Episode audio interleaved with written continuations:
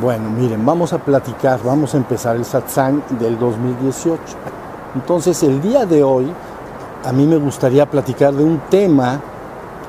Este tema es mayormente conocido y aceptado en Oriente, no así en Occidente, pero de cualquier forma lo que voy a decir ayuda tanto a las personas de una u otra postura, ya sea que consideren que lo que voy a decir es real o no, eh, el, tema que voy a hablar, de todas maneras les será de utilidad la plática. Miren, el tema que hoy voy a platicar se llama el ciclo de las existencias continuas y la forma en que el ser humano se puede liberar de él o puede trascender. ¿Ya vieron? El ciclo de las existencias continuas y de la forma en que el ser humano se puede liberar de él o trascender. ¿Ya vieron? En términos occidentales, ascender. Entonces, ese es el tema. ¿Ya vieron? Vamos a, vamos a, platicarlo. Es muy sencillo, pero es importante escuchar lo que les voy a decir. Miren, eh, eh, este tema, contra, cuando las personas empiezan a introducir en él y lo van conociendo, entonces de alguna manera van concibiendo que este ciclo de las existencias continuas se asemeja a una especie de prisión de la cual la persona no puede escapar. O sea que está como por una ley kármica casi fatalmente condicionado a este ciclo y que no puede salir de él. Pero esto no es así. La forma de salir es sencilla, ahorita lo van a ver. Pero debido a que las personas conciben este ciclo como obligado, casi diría yo fatalista, sometido a la ley del karma, entonces voy a usar esa misma metáfora que ellos consideran, que es un ciclo parecido a una prisión de la cual la persona no puede salir. Un reino que está en este mundo y del cual no puedes trascender, no puedes regresar al reino espiritual y divino. ¿Ya vieron? Porque está sometido a ese ciclo. Entonces, fíjense, está, es muy sencillo. Voy a usar la misma metáfora, es un cuento. Lo que voy a contar es como un cuento. Imagínate que el ser, que la humanidad estuviera algo así como en una prisión, como en una cárcel, vamos a decir. Pero imagínense, esa es una expulsión del reino. Ya se entendió, en términos occidentales, está sometido a una expulsión del reino. Entonces, como una gran prisión, vamos a decir. Entonces, de alguna manera, al estar en esta situación, eh, lo primero que tiene que ir entendiendo es que está ahí, que, es, es una prisión grande, es una, o sea, consideren esta prisión no de alta seguridad, es un cuento. Alta seguridad es que estás en una celda y no puedes salir. ¿Ya vieron? Seguridad media es que puedes salir. Casi es una vida normal, una prisión de seguridad media. Las personas pasan la noche en su celda, y durante el día tienen diversas actividades normales. Es decir, van a, los, van a comedores, van a, trabajan, hay talleres de carpintería o hacen ropa, tienen actividades deportivas, religiosas, etc. ¿Sí se entiende? Bueno, ahora, imagínense entonces que en esta gran prisión nace un niño, pero es grande, o sea, como toda una ciudad. ¿Ya vieron? Entonces, nace un niño. Entonces, al nacer ahí, al principio el niño, al crecer y vivir pues, con los papás que nació ahí y toda la actividad que se, que se lleva a cabo en ese lugar, entonces de alguna manera para él es lo normal. No se da cuenta cuál es su situación, no se da cuenta que es una prisión porque es grandísima, así como toda una gran ciudad como Puebla o la Ciudad de México, vamos a decir. Es un cuento, ¿no? Entonces, el niño va creciendo y creciendo y va teniendo actividades normales, pero no se está dando cuenta de que está realmente en una situación presa, o sea, está en una cárcel, vamos a decir. Pero en la medida que va creciendo ese niño, entonces tarde o temprano puede empezarse a dar cuenta de que, aunque tiene mucha capacidad de movimiento y de acción, finalmente no puede salir más allá de un perímetro, vamos a decir. Más allá de ese lugar no puede salir. Entonces, todos los que se eh, entran en, este, en, esta, en la enseñanza y, y en el tema de los renacimientos continuos, tarde o temprano se dan cuenta y dicen, ¿cómo puedo liberarme de esto? Ya me... Es diferente el niño que no se da cuenta que está en esa presión, allá un adulto de esa misma instalación o cárcel, pues, sí se da. ¿La vieron? Pero el darse cuenta que estás en una prisión no quiere decir que te puedes salir. ¿Ya vieron? Entonces actualmente mucha gente dice es que tienes que tomar conciencia de cuál es tu situación, de que no puedes salir de acá. Entonces, eh, de alguna forma, eh, la idea de esto es que lo primero que se hace es tomar conciencia de que no de que estás en, una situación aislada. Pero la gente considera que eso es el despertar. Dicen, ya desperté porque ya tomé conciencia de cuál es mi situación real. A diferencia de un niño que está en esa misma cárcel, vamos a decir. ¿Ya vieron? Un adulto en esa misma cárcel ya caminó, ya fue muy lejos para los lados y dice, no, pues para todos lados que voy, como que está, está cerrado, hay, unas, hay barbas, ¿ya vieron? Entonces, tomar conciencia de que estás dentro de esa instalación o, o, cárcel o prisión, no quiere decir que te puedes salir, que necesitas una llave. Eso es todo, una llave. Entonces, ahí está el asunto. Lo primero que sucede a las personas que empiezan su trabajo espiritual es que empiezan a ver y a conocer este tema de la, de la ley del karma y de cómo lo, en cierta manera aprisiona, parece aprisionar a las personas. Entonces se dedican a buscar una llave, porque si no tienen la llave, ya me di cuenta cuál es mi situación, pero no puedo salir. Si se está entendiendo la idea? Es muy sencillo. Ahora vea, la llave para salir de esa prisión es triple. ¿Conocen esas llaves? Creo que son alemanas, que, son redonditas y que tienen dientes arriba y dientes abajo y dientes a un lado. ¿Ya vieron? No tienen nada más unos dientes, sino tienen, es más, más segura. ¿Ya vieron? Entonces tiene tres dientes. ¿Sí las conocen? ¿Las saben cuáles son? Esas son de cilindro normalmente y tienen por arriba, por abajo y a un lado o hasta el otro. Pero en este caso es una llave triple. Entonces, lo que tiene que hacer el caminante espiritual es entender cuáles son esas tres llaves. Es tres llaves en una. ¿Ya vieron? Por cada juego de, dientes es una llave. Aquí hay una, aquí hay otra y abajo hay otra. ¿Sí se entendió la idea? Entonces, para abrir y verdaderamente abrir la puerta, necesitas esa, esa, esa llave. Entonces, las tres llaves constan de tres cosas. Es muy sencillo y fácil. Uno, el caminante espiritual tiene que despertar espiritualmente. Esa es la primera sistema de llave.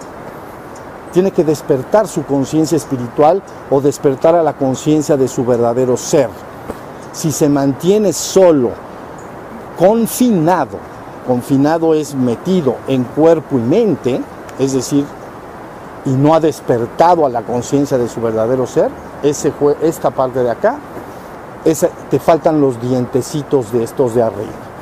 Entonces, la idea es que las personas tienen que dedicarse a despertar espiritualmente. Esto en el cristianismo se llama la mística del amor, perdón, en la, en la mística cristiana se divide en dos grandes rubros, ¿ok?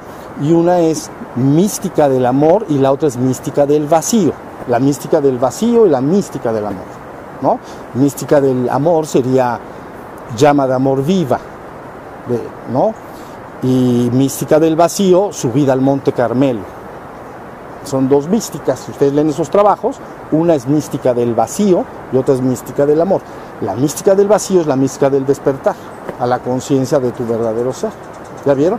Entonces, por eso es tan importante que la persona entienda, el, peregrino espiritual en su camino necesita forzosamente dedicar mucho tiempo, digo, depende de la persona, hay personas que lo logran muy rápidamente, hay personas que tardan años, pero no puede quitar el dedo del renglón, porque la llave es triple, tiene la persona que lograr su despertar espiritual, porque si ustedes conocen la terminología que nos enseñaron de niños, el hombre es cuerpo, mente y espíritu.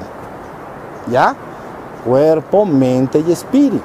Entonces tienes que despertar el espíritu. El, el espíritu esencialmente es la conciencia de ser.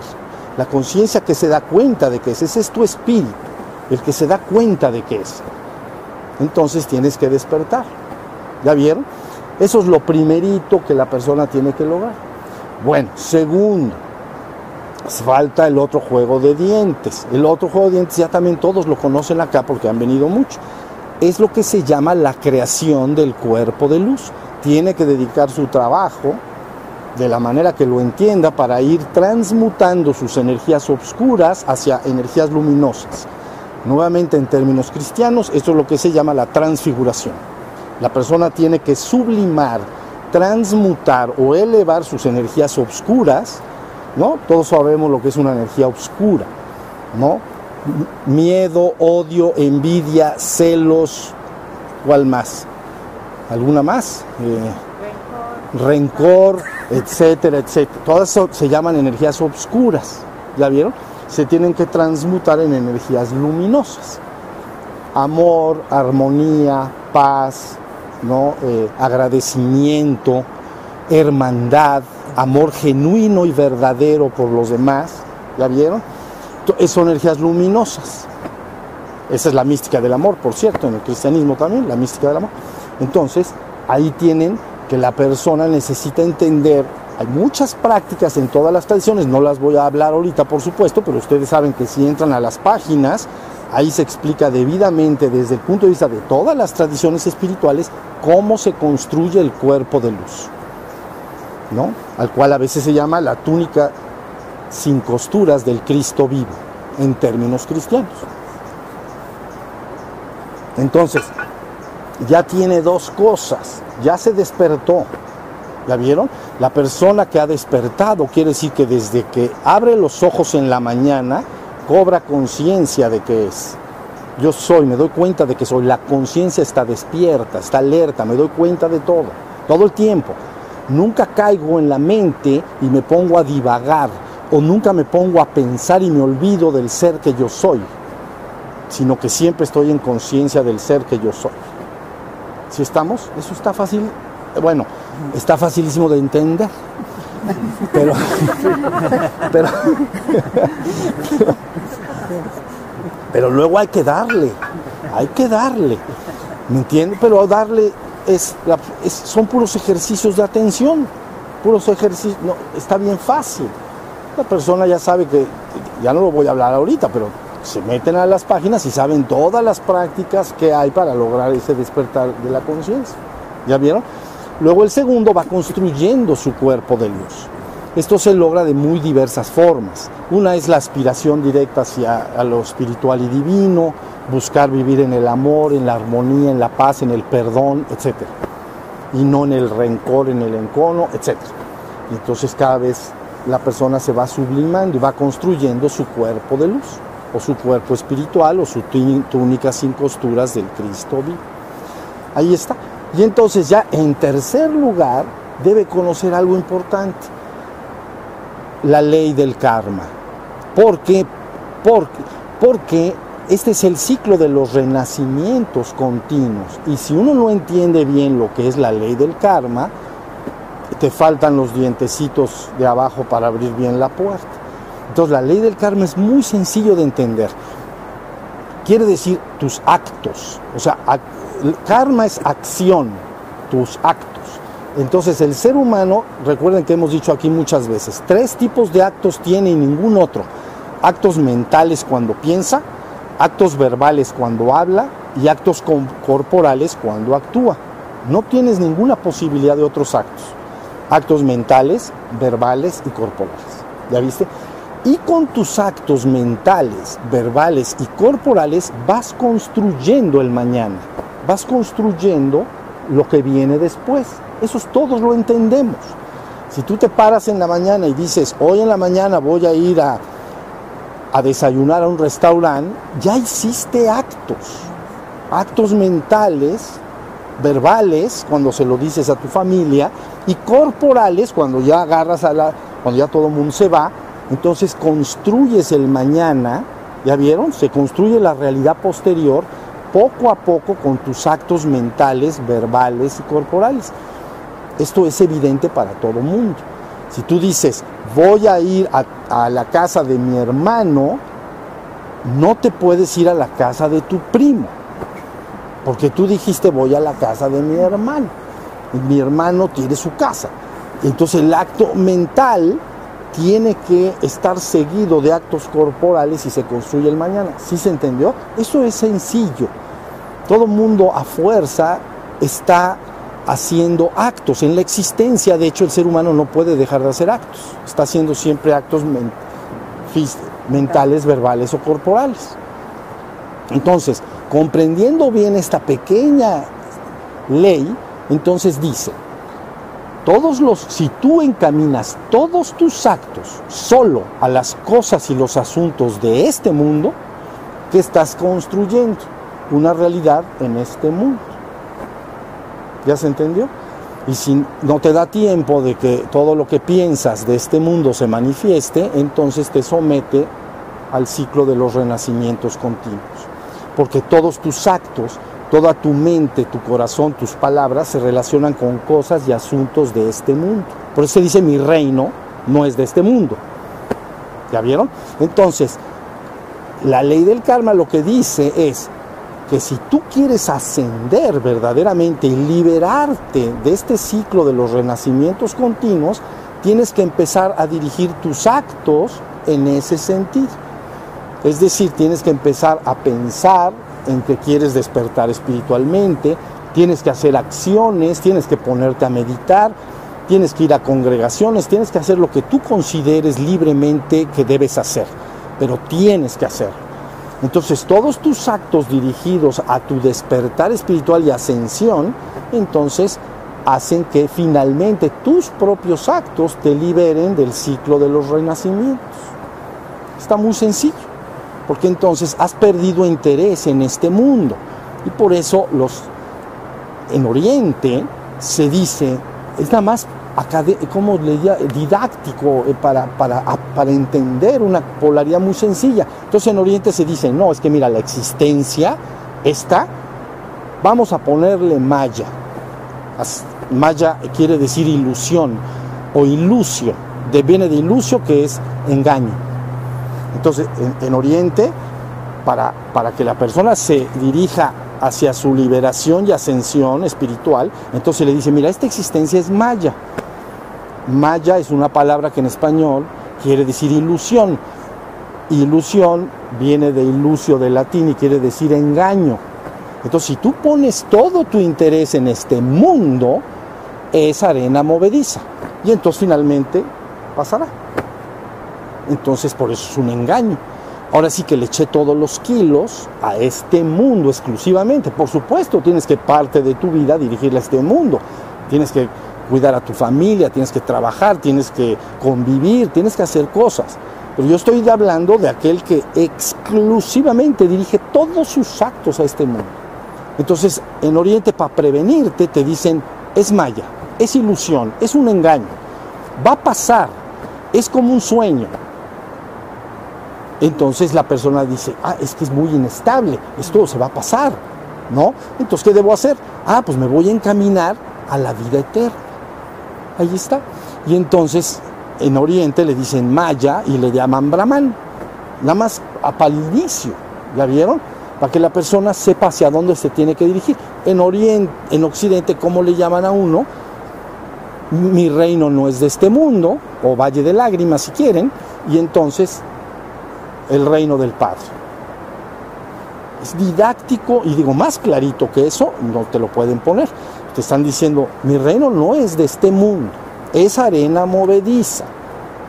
No, el que beba de esta agua volverá a tener sed. El que beba del agua que yo le daré vivirá para siempre y saciará su sed para siempre. ¿Ya vieron? Es una enseñanza didáctica verdaderamente muy simple y elemental, pero muy clara.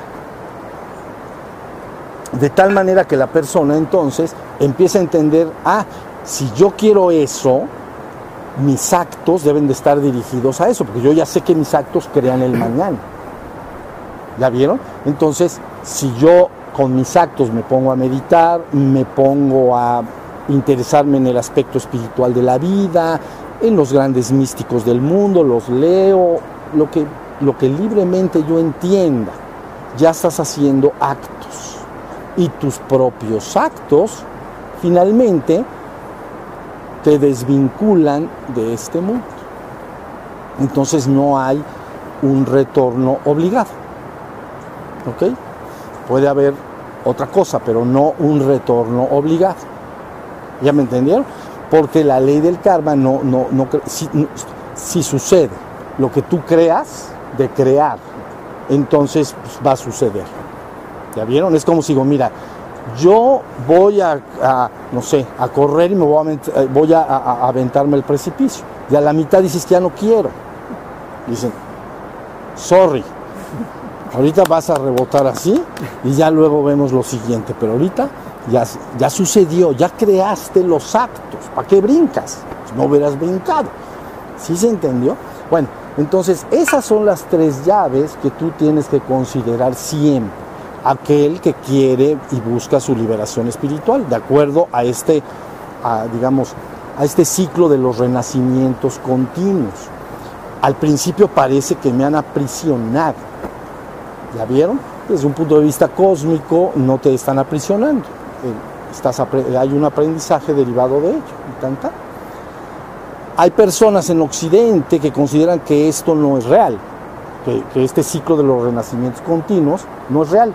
Bueno, es igual. Esas tres llaves de todas maneras te van a servir. Y aparte apúrate porque tienes una.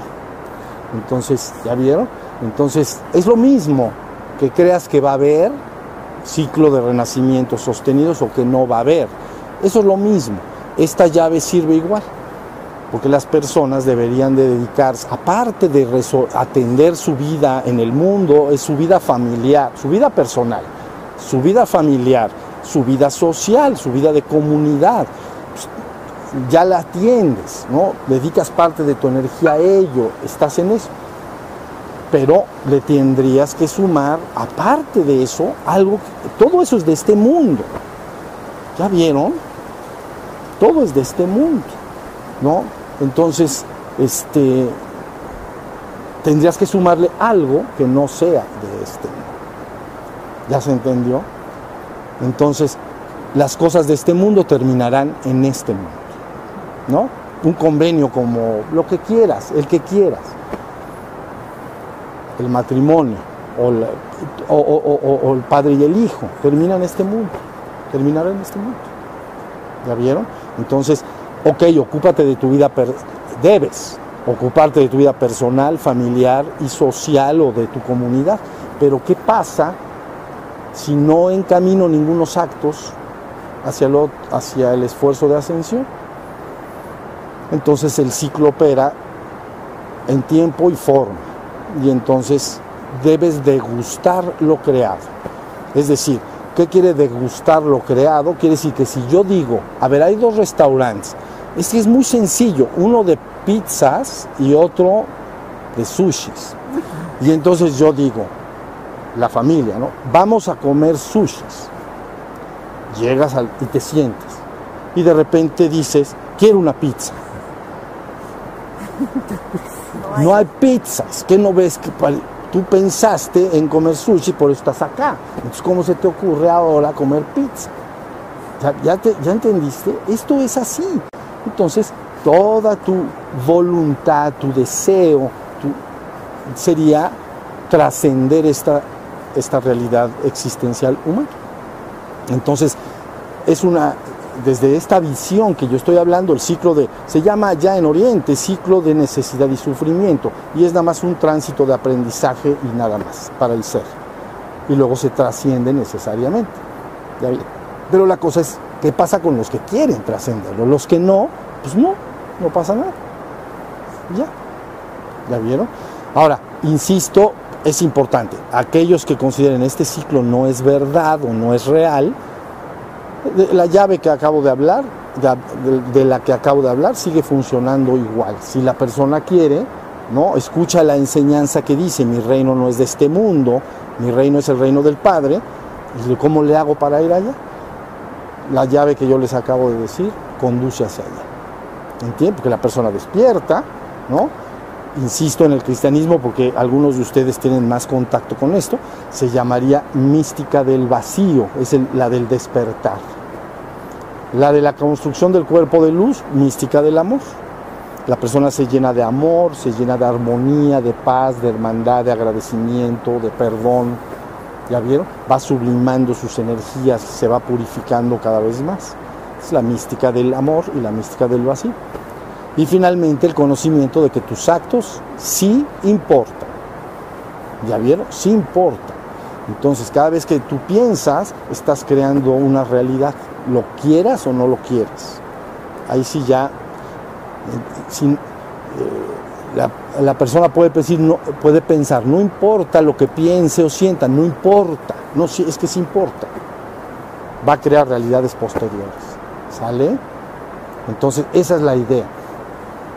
Es un cuento el que acabo de contar, una gran prisión, pero imagínense que el niño que nace ahí, todo lo que ese niño ve está dentro de actividades normales. Pasan la noche en una celda con sus papás, salen y se van a desayunar a los comedores y luego salen y se van a los talleres de trabajo y luego están los deportes y luego, ¿entiendes? Y luego se van otra vez a la celda.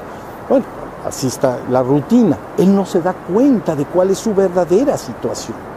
Por eso a la humanidad se le pone una raya bien marcada, se le puso en Oriente y se le puso en Occidente. Una raya bien marcada y se le dice, esto es ilusión, esto es la verdad. ¿No? Y entonces es para que siga esa palabra. Por eso en, en Occidente dirían, Cristo usa las palabras, aquel que escuche mi palabra y la siga, no conocerá ni verá la muerte jamás porque habrá pasado de la muerte a la vida eterna. Entonces ya te pusieron una rayota así y dijeron, arriba, abajo es el reino de la muerte, arriba es el reino de la vida eterna. Escoge. Está bien fácil. ¿Qué es? O sea, está bien fácil. Y, cualquiera diría, no, pues yo prefiero la de la vida eterna. Y toda la enseñanza está dedicada continuamente a decir, esa diferencia entre Maya, ¿no? entre el ciclo de los renacimientos continuos y la parte superior. Toda la enseñanza en, en, Oriente y Occidente siempre se refiere a este mismo tema, para que aquellos hombres que lo deseen puedan finalmente encaminarse. ¿Sale? A ver, ¿alguna pregunta? ¿Quieren preguntar? Bien, tú preguntas seguido. La vez pasada... Ok, maestro. Eh, en, el, tema de estos renacimientos continuos, no me quedó claro si es de vidas continuas o en su defecto, en el lapso dentro de esta vida, estar aprisionado por situaciones y pensamientos que dentro de los tres del despertar espiritual, cuerpo de, luz. y la parte de karma, estos tres, o sea, yo lo que entiendo de este renacimiento, en una versión muy corta es el día a día que tenemos y en una, una versión ampliada son vidas, ¿correcto? La forma de cómo salirme de, este, de, esta forma, ya sea de, la, de, mi vida diaria o pequeña, a, ampliada de diferentes vidas es con estas tres llaves. Sí. ¿no? Como eh, ahorita algo muy sencillo decía, pues es que el despertar, pues es que no, por ejemplo, estar consciente de que estamos dormidos es un primer paso yo al venir aquí con usted estoy en esto, me explico, o sea, estoy consciente. Pero quedarse dormido es, vamos, es lo interesante que decíamos, pues es muy fácil estar despierto o estar consciente que se tiene que estar despierto. Pero lo complicado muchas veces es estar despierto. Claro. ¿No? Es donde está el reto, que con estas tres, con esta llave se puede abrir esta puerta y mantenerse en un despertar. Sí, Puedes usar las tres que se afectan mutuamente, porque una de ellas dice que tus actos van a modificar tu futuro. Entonces, si en tus actos diarios está la meditación diaria, por ejemplo, en tu casa, ¿no? Buscando estar atento, despierto, como entendemos esta palabra, estar la conciencia despierta. Entonces, esos actos te llevaron a esa meditación y esa meditación te llevaron a la otra parte de la llave. Entonces, se están interactuando entre sí. ¿Me estoy. ¿Sí? Sí. una última, Bien. un último comentario. Para yo mantenerme en una vibración en lo espiritual, o sea, sí, no, no puedo dejar de vivir la vida como en la cárcel se vive. O sea, estamos en, pues estamos en la cárcel. Hay que vivir en la cárcel, ¿no? Pero mantenerse en una vibración, el hecho de estar en satsangs o en el retiro de silencio o en todas esas actividades, de alguna manera es también contribuir a esta parte de vibración para un despertar, ¿correcto? Viendo los videos o, haciendo tai chi o, otras actividades, ¿correcto? Correcto, completamente. incluso socialmente hablando, tener relaciones con personas que están en otra vibración, alejados de, de la vida de la cárcel, en esto te mantiene, ¿correcto? Por supuesto. Por eso, la, idea de eso es que cuando una persona inicia este camino, poco a poco empieza a cambiar todos sus hábitos. Entonces, todos sus hábitos, eh, vamos a, su, no sé, si una persona acostumbraba a ir a ciertos lugares eh, que son nada más de diversión, pero así que de disipación, pues, como antros. Entonces van a los antros todo el día. Entonces se dedican a, más a su práctica espiritual, a su trabajo espiritual, y entonces poco a poquito se va abandonando eso, pero no es como una, no es como una ley. Mira, tienes que hacer esto y esto y esto y esto, sino que al hacer otro camino, se va el otro cerrando poco a poco a poco, ¿ya viste? Y te va cambiando entonces eh, los hábitos de tu vida diaria. Entonces, eso es todo. Y agarras un nuevo camino. Eso me pasó a mí. Eh, yo empecé con mi maestro a los 21 años. 21. Es en el momento en que un joven, pues está. Yo empecé a dar lata y guerra a los 14. Y, así, ya saben, como todos los jóvenes, no digo como todos los jóvenes. Pero, pero entonces a los 21 conozco a mi maestro pero no saben el martirio, que es pararse el domingo después de el antro que dijiste. Yo decía, yo a las 8 o 9 de la mañana en el jardín, yo vivía con mis papás, en el jardín de mi casa, de mis papás pues, yo me, iba a las 8 de la mañana, había un rincón, era un jardín, tenía un rinconcito de una parte como privada. Entonces me iba ahí a las 8 de la mañana y hacía mis respiraciones. Pero créanme, cruda y pránica se llevan muy mal muy mal. O sea, entonces, claro, mi interés por la parte espiritual era fuerte. Y entonces yo sigo y sigo. Y entonces, ¿qué pasa? Que voy abandonando eso, poco a poco. ¿Ya vieron? Entonces llega un momento en que eso se va desapareciendo, pues ya agarré otro nuevo camino, pero mis actos me llevaron ahí.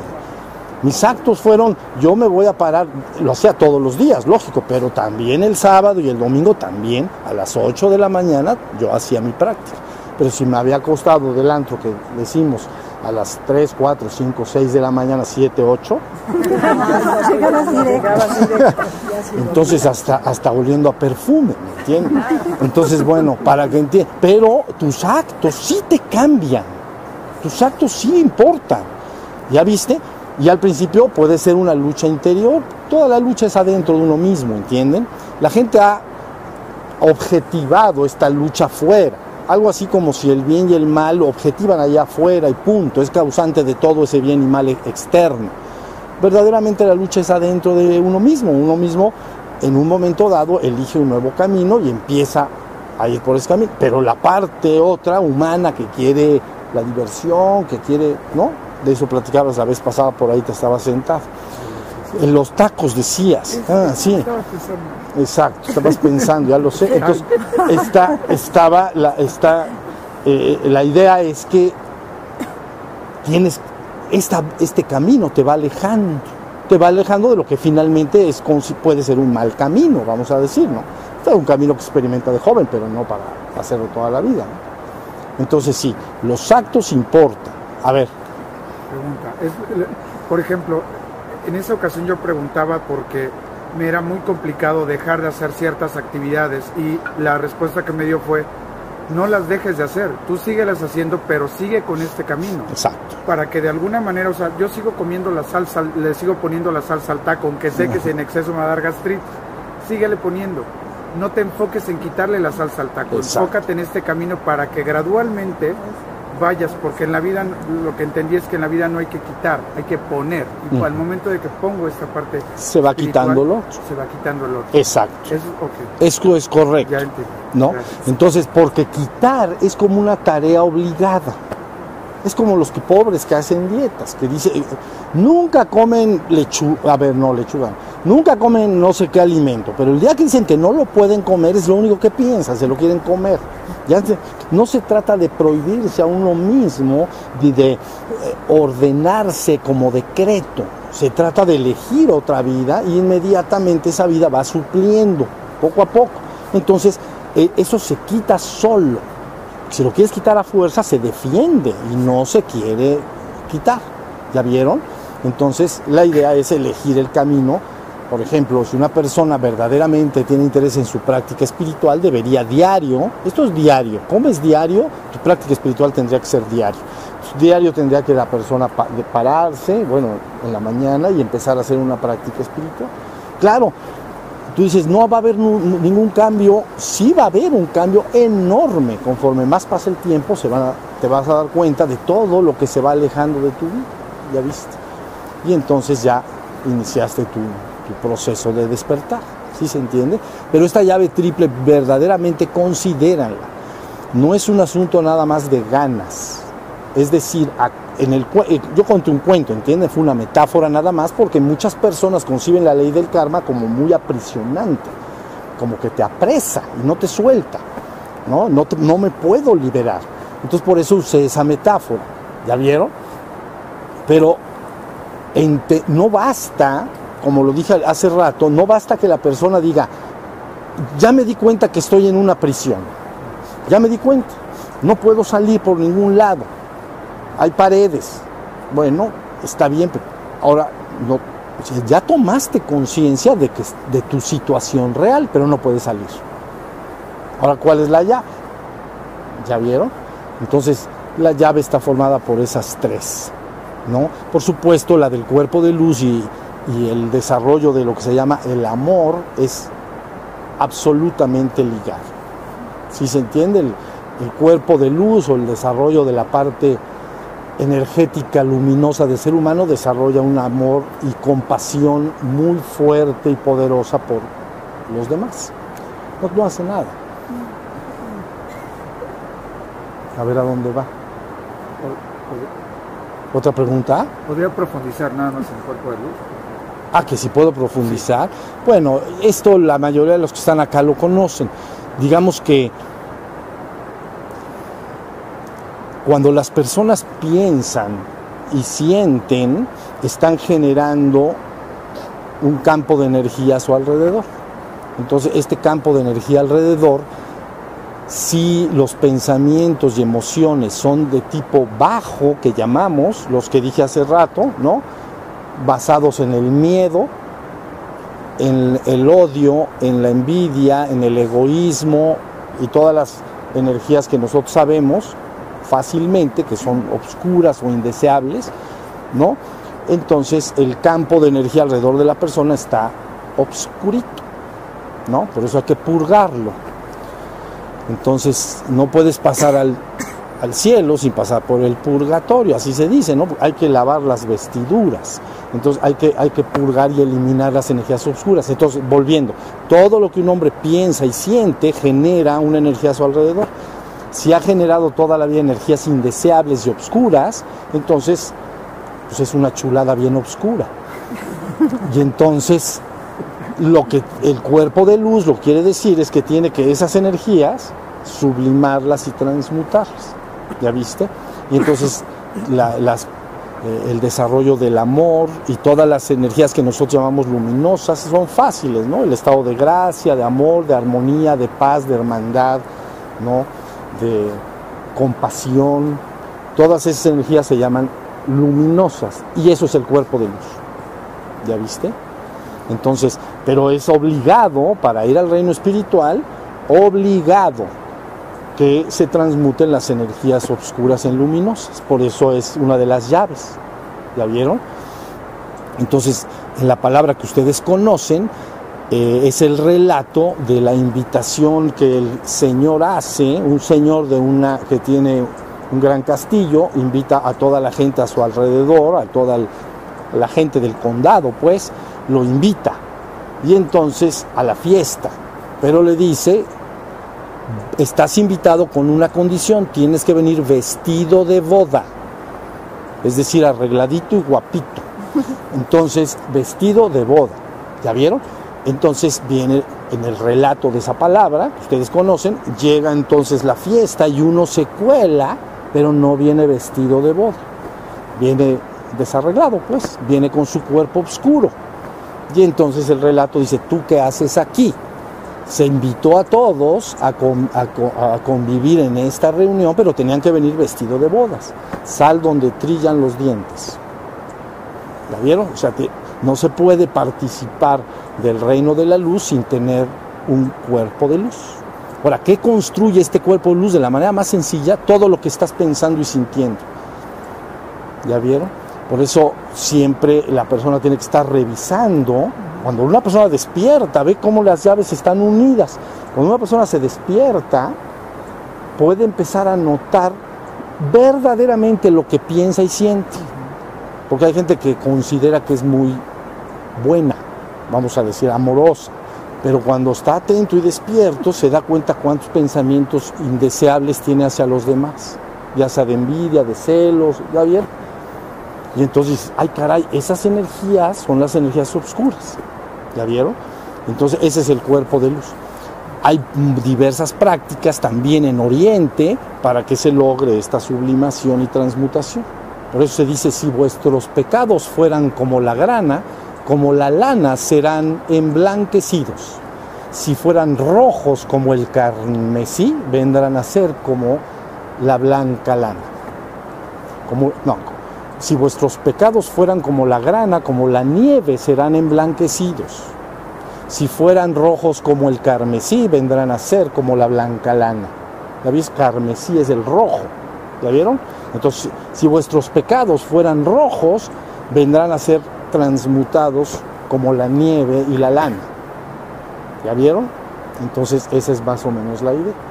Entonces, cada quien sabe interiormente si tiene esas energías oscuras y no. ¿Ya vieron? Esto es importante. Y hay otra cosa. Cuando la persona genera cierto tipo de energías, lo pone en contacto con realidades y personas o seres del mismo tipo de energía. Eso es importantísimo. Bien. Por ejemplo, ya me di cuenta de que una energía oscura es, por ejemplo, la tristeza. Ya la vi, pero no sé cómo transmutarla. Liberar, o sea, transmutarla. Sí. Eh, tristeza es una, eh, bueno, es la tristeza es una sensación de separación de la gracia y la gloria. ¿Ok?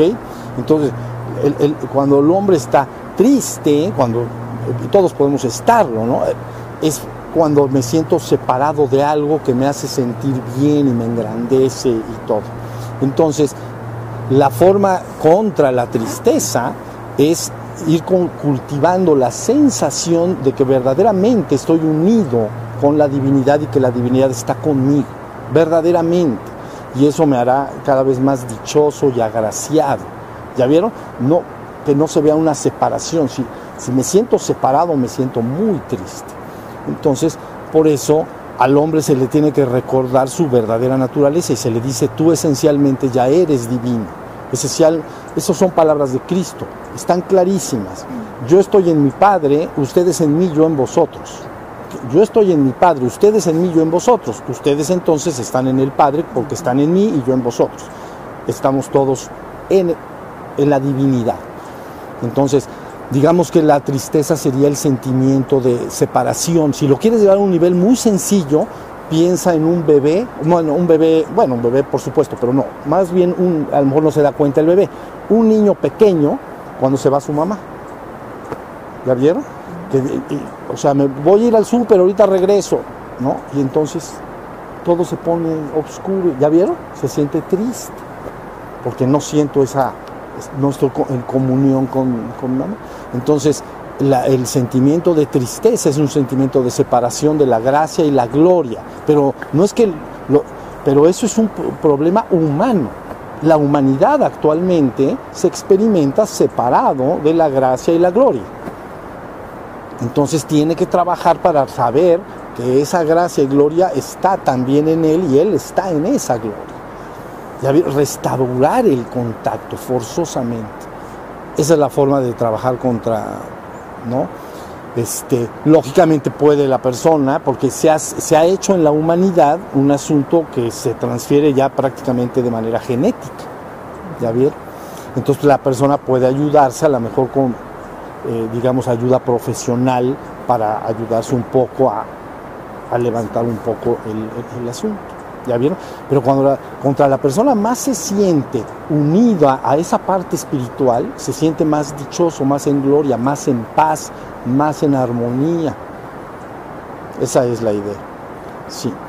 Por eso esas separaciones, yo, yo les dije una vez que en la trascendencia, fíjense bien, la conciencia que hay en la trascendencia es del el uno y único, solo existe la divinidad.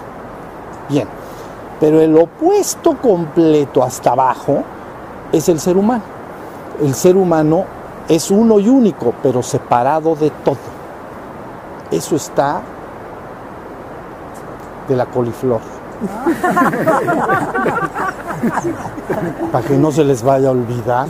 Entonces, fíjense bien la diferencia. En el, allá en el trono, en el Padre, soy uno con Él, soy uno y único, soy uno con todo, soy la, estoy unido a la divinidad, soy la divinidad junto con la divinidad, soy el uno y el único. No hay otra cosa más que eso. Es el absoluto. Bueno, acá el hombre, porque el reino animal no, no experimenta tanto eso, pero el hombre es exactamente el polo opuesto. Porque soy el uno y el único. Yo soy uno y único. Detrás de esta piel estoy yo. ¿Ya vieron? Detrás de esta piel estoy yo. Uno y único. Pero separado de todo. Y a veces, lógicamente, quiero complementar esa separación o disminuirla a través del amor con los con los hijos, con la pareja, con los amigos, ¿ya vieron? Con la naturaleza. Estoy buscando de alguna manera quitar esa profunda sensación de, separación. Entonces, ese, este, ese es un asunto. Y esa es la, ahorita me vas a ver, esa es la situación en la que vive la humanidad, por eso se está expulsada del reino. ¿Ya vieron? Que no, no recuerda su divino origen, no lo recuerda. Entonces, como no lo recuerda, estoy solo y, estoy separado. ¿Ya vieron?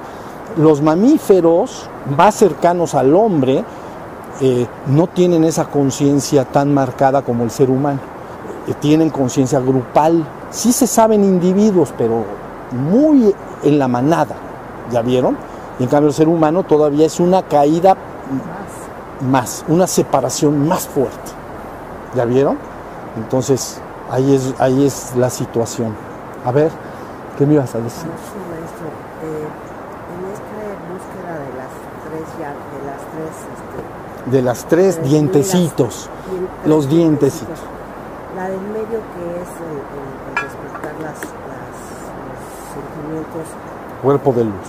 El cuerpo de luz, despertar esos sentimientos bondadosos, amorosos.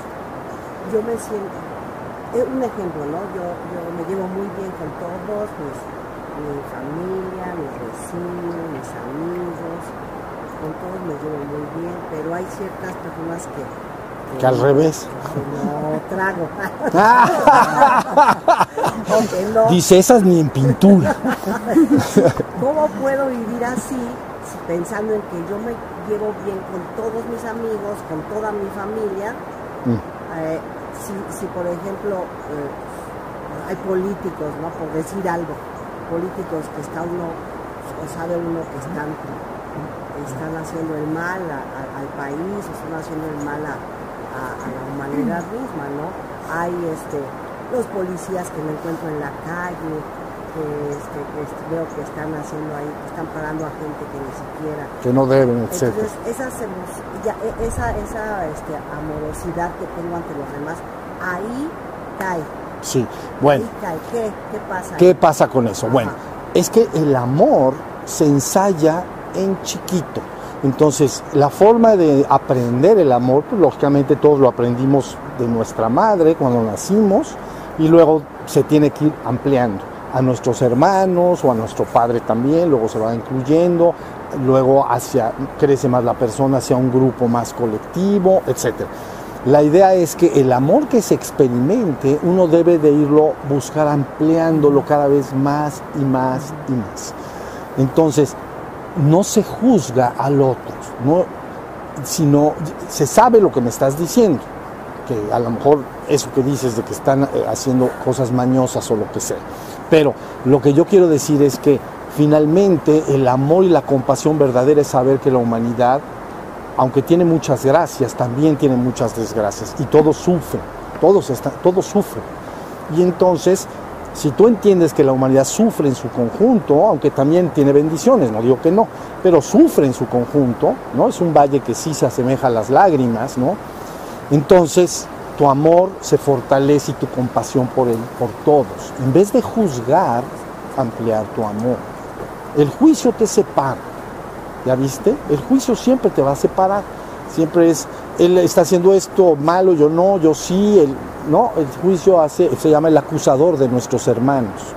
Bueno, entonces mejor, en vez de juzgar a otros, simplemente que tu amor se expanda más y más y más, se amplíe más hacia todos los demás, ¿ya viste?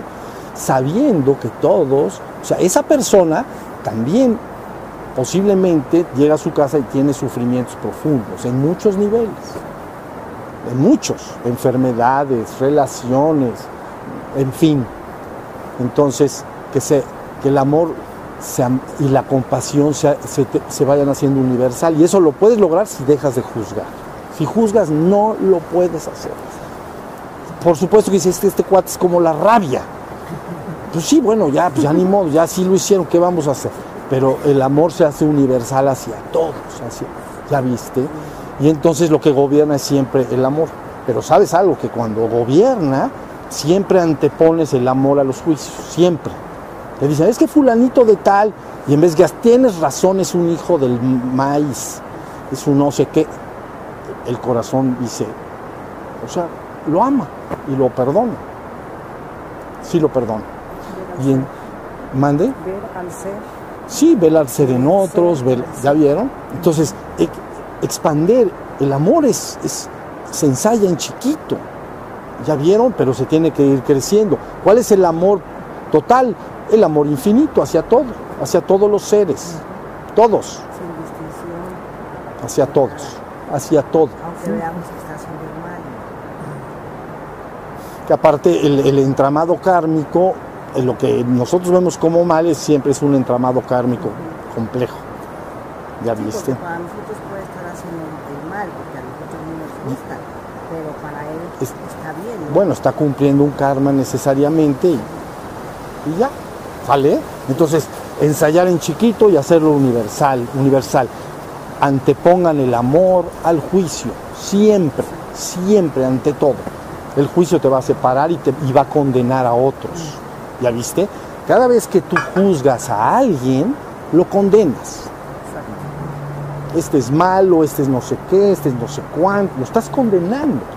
¿Ya viste? Si lo amas, en vez de juzgarlo y condenarlo, lo redimes o salvas. Porque al amarlo dices, este es uno con el uno. Está haciendo bobadas, pero eso es un rato más, hasta que se le quite lo, lo menso. Pero ya después, ya, ya, después terminará ese problema y él estará en la gloria y con todos. Todos. ¿Ya vieron? Hagan, hagan esto. Hagan de cuenta que si antepones el juicio, al corazón, al amor, entonces dirás más o menos así, unos iremos en redención y salvación y otros que se vayan al quinto infierno. ¿Ya vieron? Estoy haciendo un juicio terrible y estoy condenando a otros. ¿Por qué no mejor el corazón dice, mejor todos nos redimimos y regresamos al Padre? Todos. Oye, pero son como la rabia. Bueno, pues sí, pues ni modo. Aprenderán a no serlo. ¿Sienten? Eso, eso, eso va a suceder. Cuando, cuando el corazón se impregne verdaderamente de amor y compasión, el juicio queda rebasado. ¿Sale? Antepónganlo siempre. Muy bien. ¿Ya? ¿Descansamos? Órale. Bueno, levanten sus manos, por favor.